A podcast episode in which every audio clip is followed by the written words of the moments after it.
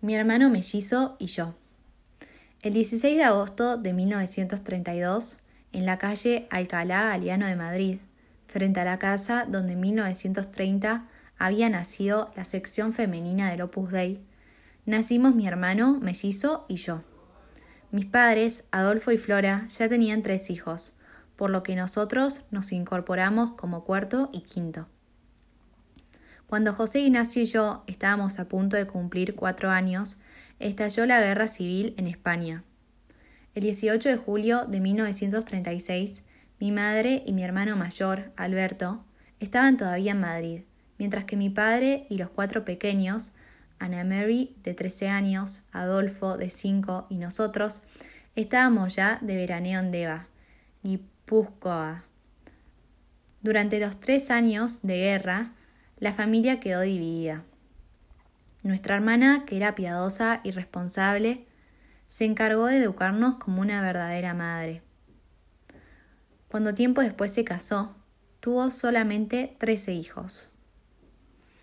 Estuvimos en Deva algún tiempo, hasta que pudimos atravesar la frontera de Francia.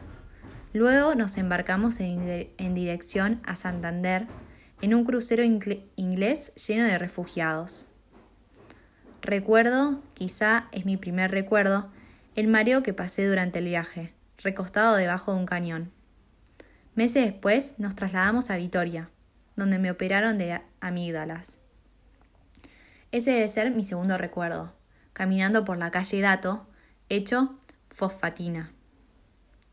Acabó la guerra y por fin nos reunimos en Madrid toda la familia, Vivíamos en el quinto piso de la casa de Fernando el Santo, 25.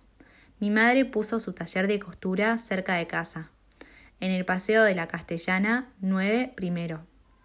Creo que no he dicho que mi madre, Flora Villarreal, era modista. Bueno, tal vez modista sea una forma algo modesta de designar su profesión. Su tarjeta de visita era todavía más modesta. En ella solo ponía su nombre y la palabra costura. Cosía como los ángeles y tenía un taller de alta costura en el que llegaron a trabajar unas 100 personas y al que acudían para vestirse muchas celebrities de la época. También a mi mellizo y a mí nos hacía ropa, aunque se le daba mucho mejor vestir a señoras. Los estudios elementales los hicimos en el Colegio de Areneros, de los jesuitas. Los mellizos ocupábamos el, el mismo pupitre. Como mi hermano era un poco manazas para el dibujo, yo hacía rápidamente su lámina y seguidamente me entretenía haciendo la mía.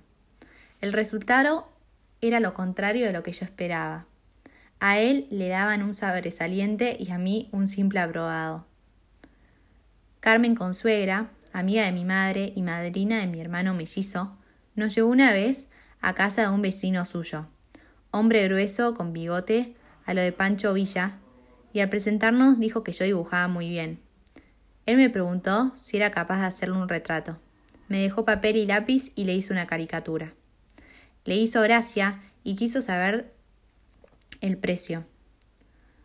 Un duro, le respondí sin pensarlo dos veces. Me dio las cinco pesetas de las de entonces, sin replicar, como pensando, chaval, Eres más caro de lo que imaginaba. Años después, durante los trayectos en coche con San José María, escriba, yo contaba estas y otras pequeñeces de mis años mozos. Me escuchaba con atención y mantenía esos detalles en su memoria. Por ejemplo, uno de nuestros viajes mencioné que una noche, durante la cena y como de costumbre, pasamos el plato para que nuestra madre nos sirviera la sopa. Inmediatamente se dio cuenta de que aquello olía a naftalina. Vino Catalina, la cocinera, que no supo explicarse aquel olor.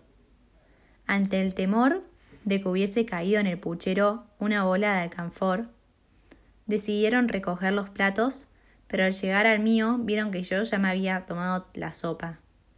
¿A qué sabía la sopa, hijo mío? A naftalina. Gracias a Dios digerí perfectamente sin ningún problema. Sin embargo, el prestigio de mi paladar quedó mal parado. Desde que conté a San José María este suceso, Ya no podía opinar si lo que estábamos comiendo era rico o no. Él me decía, que sabrás de gustos con tu paladar estragado. Perdón, que sabrás de gustos con tu paladar estragado. Una vez íbamos los gemelos en tren con nuestro tío Aurelio, que era cheposo y se ganaba la vida tocando en una pequeña orquesta de jazz. En una estación se bajó y compró unos pasteles en la cantina, para darnos algo de merienda. Hay que decir que mi hermano era melindroso, y habitualmente me ofrecía lo que yo había mordido y no le había gustado. Esta vez, en cuanto probó el pastel, puso cara de asco y me lo pasó, pero yo le dije, no lo quiero, tíralo por la ventanilla.